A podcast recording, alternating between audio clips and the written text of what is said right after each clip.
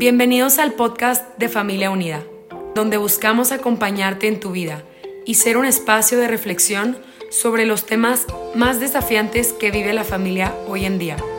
Nuestra misión es acompañar y fortalecer a las familias, ofreciendo medios de formación y consultoría. Gracias por permitirnos llegar hasta ti. Confiamos en que cada episodio será una oportunidad de aprendizaje y reflexión personal. Hola a todos, bienvenidos nuevamente a su podcast Acompañándote en tu vida. Estamos otra vez con el doctor Eduardo D'Agostino en esta cuarta entrega, también es la última, y culminaremos con este tema tan importante y tan interesante de la educación sexual familiar, eh, con un tema muy interesante que se refiere a la genitalidad. Pero antes haremos un pequeño resumen de lo que fue el podcast pasado. Doctor. Bueno, muchas gracias por convocarme de nuevo a este encuentro. Em, bien, de alguna manera para eh, que este sea un momento integrador, em, el niño, em, las, etapas que estuvimos viendo, es la primera etapa, la educación en el amor. El amor es el, eh, el, el elemento que es el fundamento, el principio y el fin de toda educación, pero más de la educación sexual.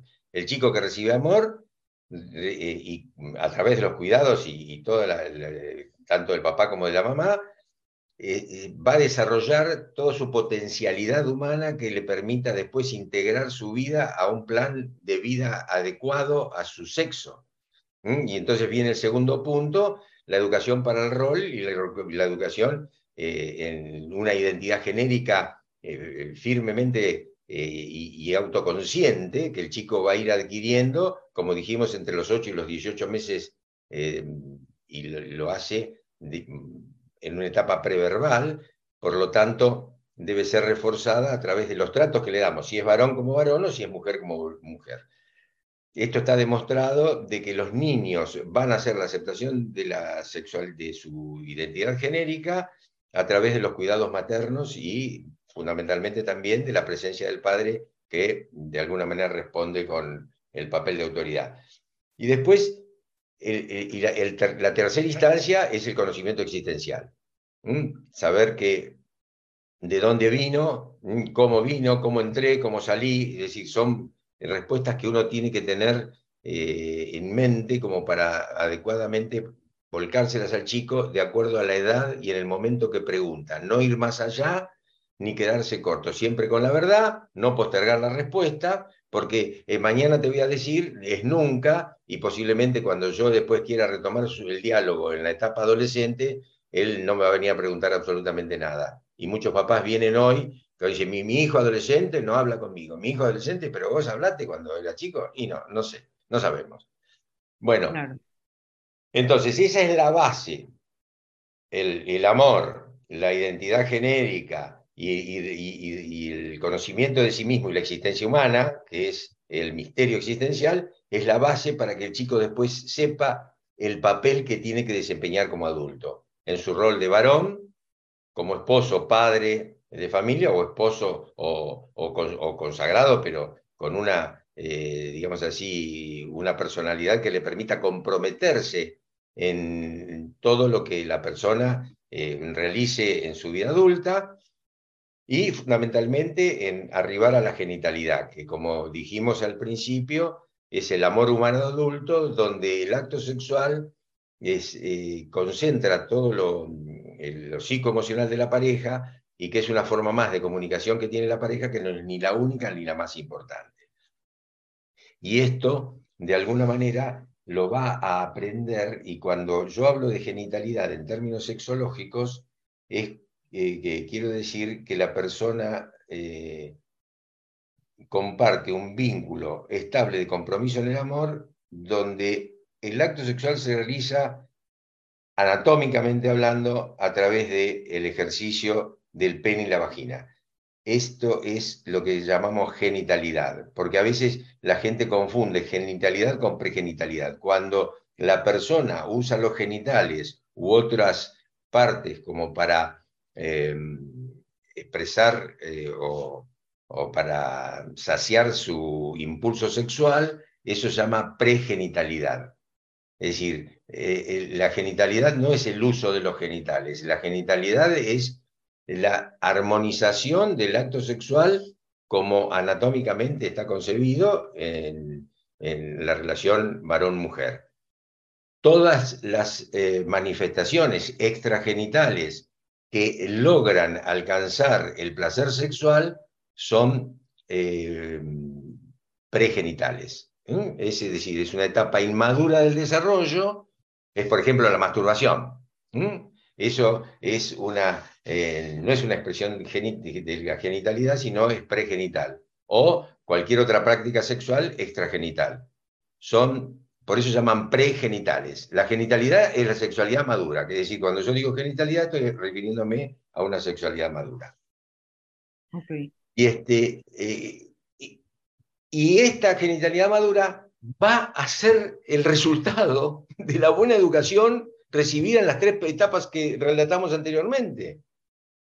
Es decir, una educación en el amor adecuadamente, una educación para el rol sexual y la, identidad genérica y una, un conocimiento de sí mismo y la existencia humana. Quiere decir que si el chico aprendió bien esas tres cosas, la genitalidad cae por naturaleza.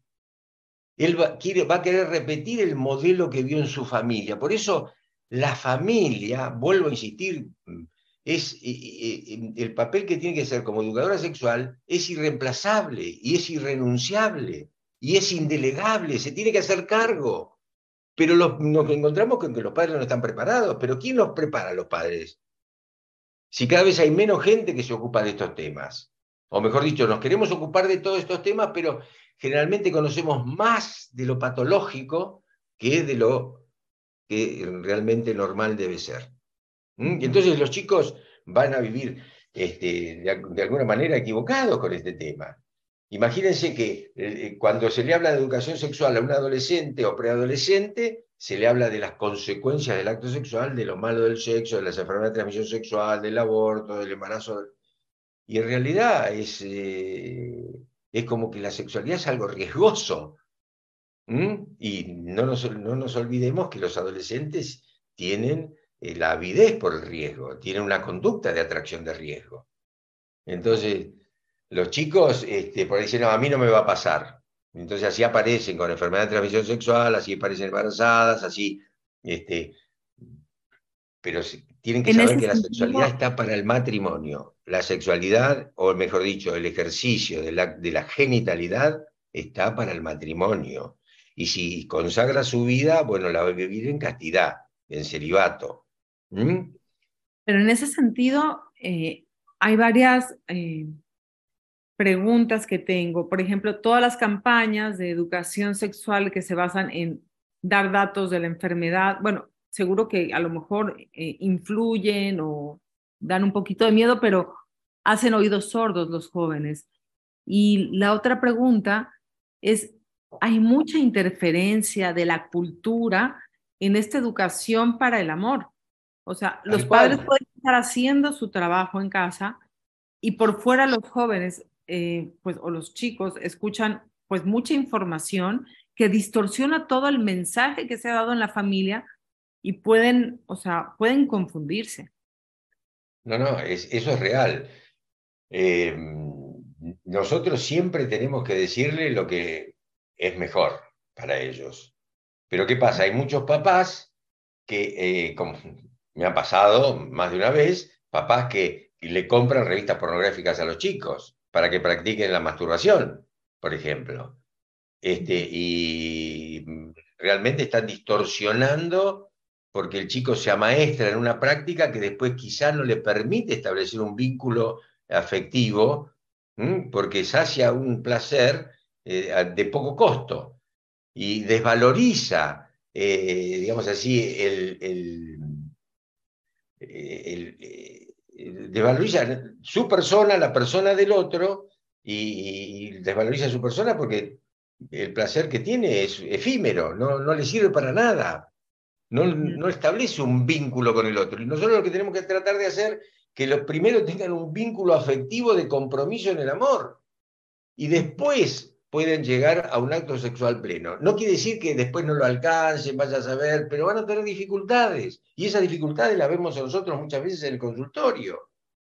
Que las personas, eh, yo tengo eh, parejas que me han consultado por dificultades de tener acto sexual en, la, en matrimoniales, personas que se han casado. Pero ¿qué pasó?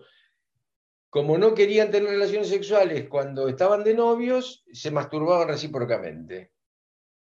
Y eso hacía que les dificultaba una relación real. ¿eh? Inclusive más, a veces eh, se excitaban con, este, viendo revistas pornográficas y necesitan un sustituto para eh, alcanzar, digamos así, el placer. Y entonces desvirtúan cuando una persona se amaestra en una práctica sexual que es pregenital, como decíamos hoy, les, les cuesta alcanzar la genitalidad. ¿Mm? Y esto no, es que lo vimos una sola vez, lo vemos repetidas veces. Sí. Y el daño, como vos decís, que hacen la pornografía y los medios que confunden a los chicos, o que les dan anticonceptivos y los empujan a que tengan una relación sexual temprana, Héctor Segú decía, propiciar el coito adolescente es criminal.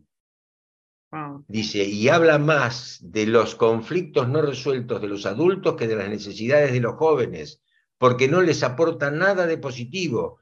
Dice, si queremos hacer algo por ellos, no debemos ponernos delante y entorpecerles el camino, sino ponernos detrás y proteger las espaldas. Nosotros le estamos entorpeciendo el camino de realización a nuestros jóvenes, masivamente y a veces desde el Estado mismo en los planes de educación sexual.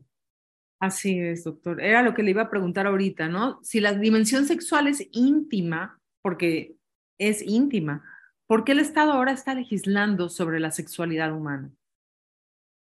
Y porque conviene, eh, vuelvo a insistir, la sexualidad y la personalidad son una sola unidad cuanto yo más idiotizados tengo al, pueblo, ¿eh? Atraído por un, placer que los despersonaliza, que no, no les hace em, eh, desarrollar un juicio crítico de la situación que vive, este, voy a tener una, una población de sometidos a cualquier régimen político. es, lamentable, pero es así porque si no el Estado no se tendría que incursionar en este tema. Y además, no solamente hace, eh, eh, este, mm, no es que ustedes me dicen con la intervención del Estado hay menos enfermedad de transmisión sexual, hay menos aborto, hay menos abuso infanto juvenil, hay menos maltrato, hay menos violencia de género. No, todo lo contrario. Y lo único que hacemos es medir, el, medir estos, estos fenómenos. No me gusta hablar de lo malo, pero hay que decirlo. Esto es, eh, estamos haciendo las cosas al revés. En vez de formar personas humanas que sean conscientes del papel que tienen que desempeñar como ciudadanos, como miembros de una sociedad que, debe crecer y no ir para atrás. Y vos fíjate que pasa en todo, en los países no solamente subdesarrollados, sino pasa en muchos países aún desarrollados, que mm, hay que mirar las estadísticas, de, por ejemplo, de la, de, la, violencia de género en, países desarrollados. Es mayúscula.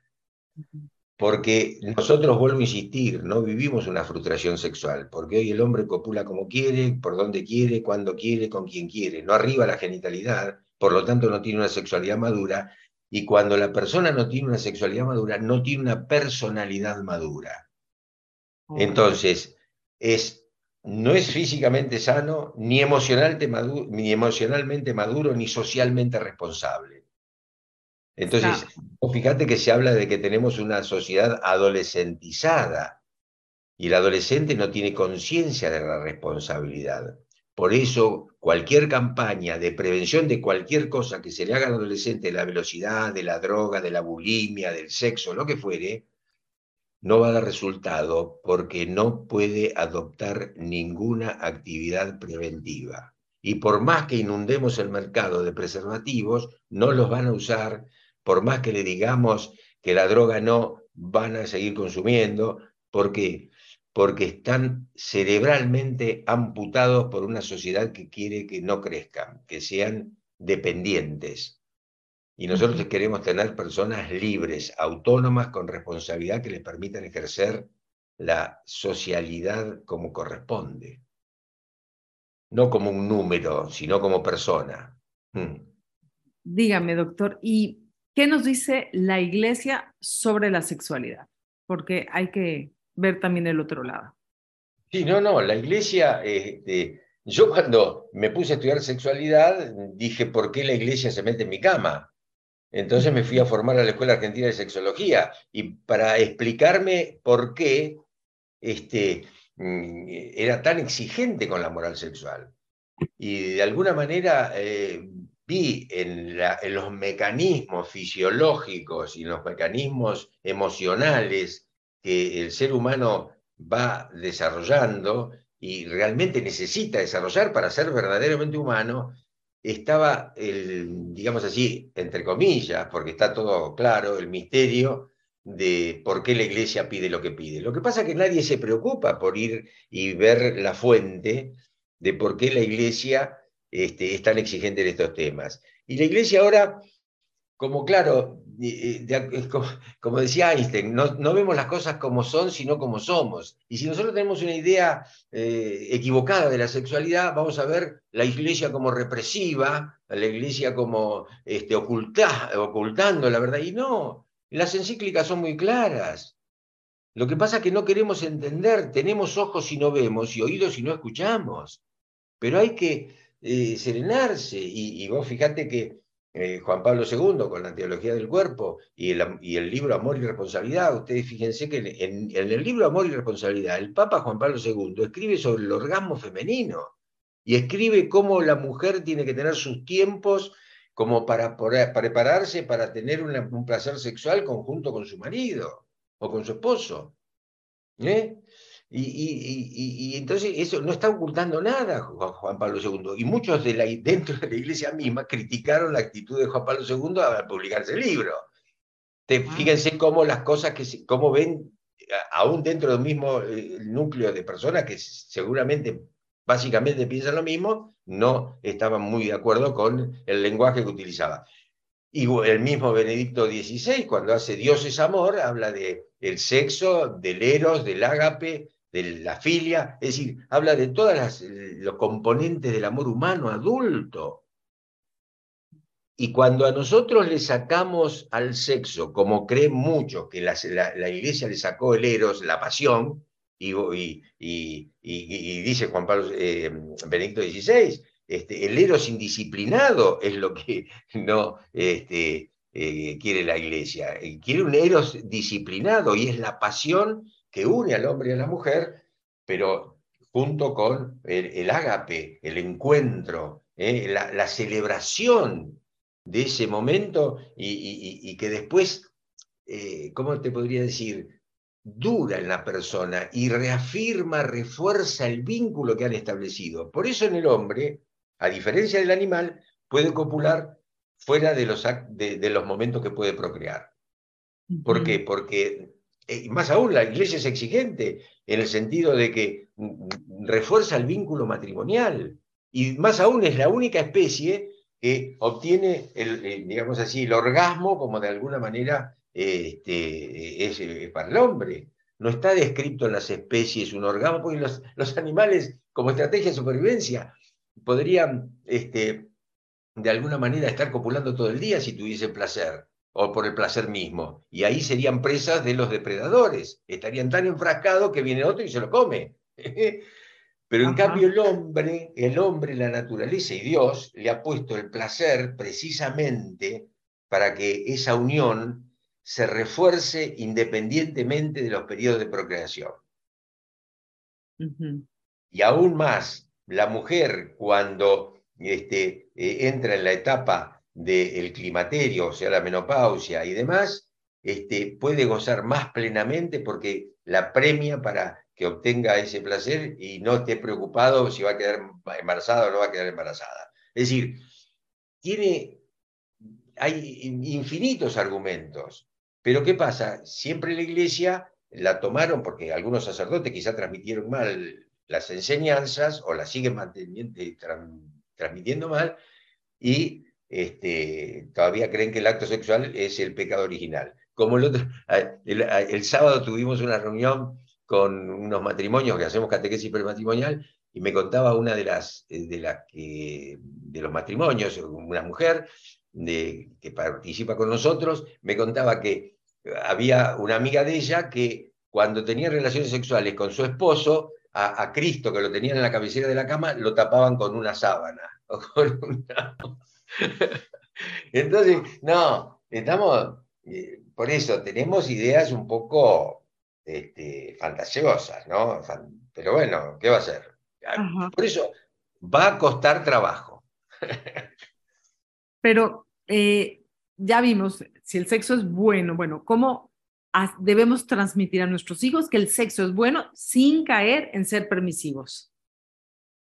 Hablándole del valor de que es una cosa muy importante, muy grande y que hay que cuidarla y que no hay que, no hay que caer en una promiscuidad o, o, ser, este, o tener relaciones fuera, vamos a tratar de que así sea, fuera de, del compromiso afectivo estable y permanente, fuera del matrimonio y fuera de, de tener una intención de formar una familia.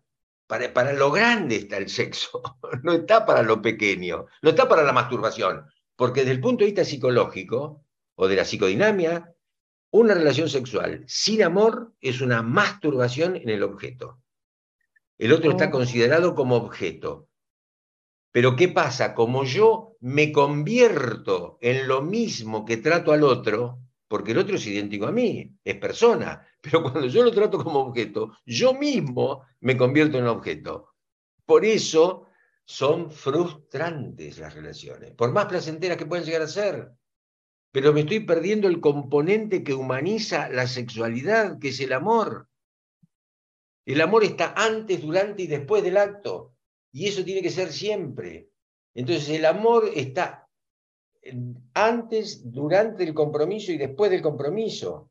Abarca todo un periodo. En cambio, el, placer se acaba en el acto. Y el amor y el placer tienen que ir siempre juntos porque de alguna manera garantizan el refuerzo del vínculo matrimonial. Es, vuelvo a sellar ese compromiso ya este, de fundirme con el otro. Ya no serán dos, sino una sola carne. Y esa experiencia de unidad hace que el hombre se dé cuenta que sin ese otro, su esposa, no puede ser.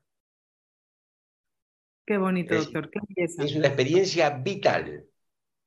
Sí, creo que pocas veces nos han explicado tan bien esta, esta información.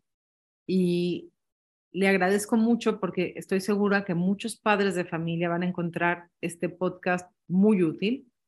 Eh, seguramente lo van a llamar, muchas personas porque van a querer saber más sobre este tema de sexualidad humana y la educación familiar de la sexualidad.